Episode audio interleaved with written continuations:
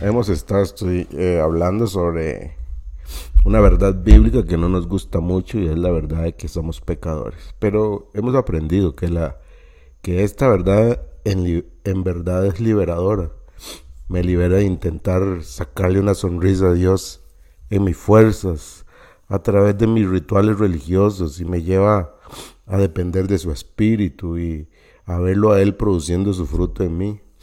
Me libera de la hipocresía, de proyectar una imagen de que todo está perfecto en mi vida, de que soy muy santo, porque no tengo que hacerlo, porque estoy rodeado de personas que igual que yo son pecadoras y puedo compartir mis necesidades, puedo compartir mis fracasos con ellas y nada pasa porque nos ayudamos mutuamente. Me libera de la falsa idea de pensar que Dios me debe algo, que yo le he cumplido, que yo hice la tarea, que yo he sido obediente y fiel a Él y que por eso Él tiene que cumplir o responder mis oraciones como yo quiero. Me libera de eso, es tan liberador. y me libera también de lo que a, unos llaman la carrera de la rata.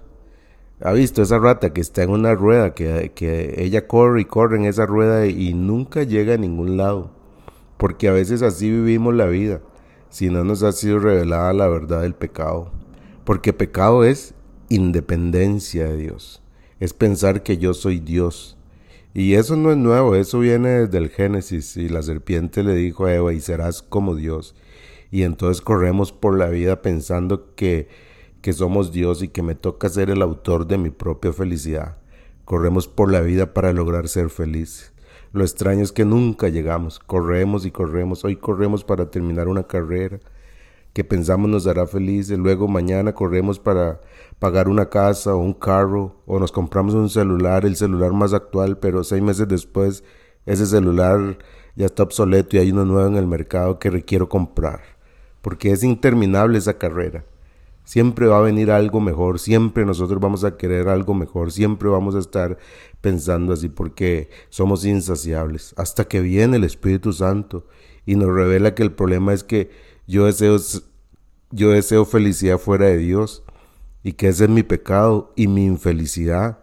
Y entonces a través del convencimiento del Espíritu Santo yo renuncio a esa idea y ahora acepto que solo hay un Dios y confío en Él. Así es como se vive la vida cristiana. A partir de esa revelación, la carrera termina. Y fue Jesús quien dijo esta frase en Juan 15:5, separados de mí no pueden hacer nada.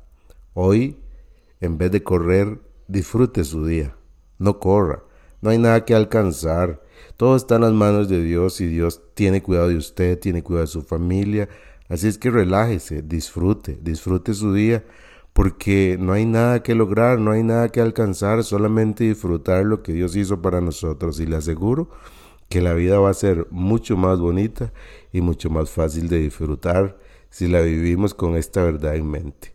No somos Dios, solo hay un Dios y Él controla y gobierna todo y tiene cuidado de mí y de mi familia.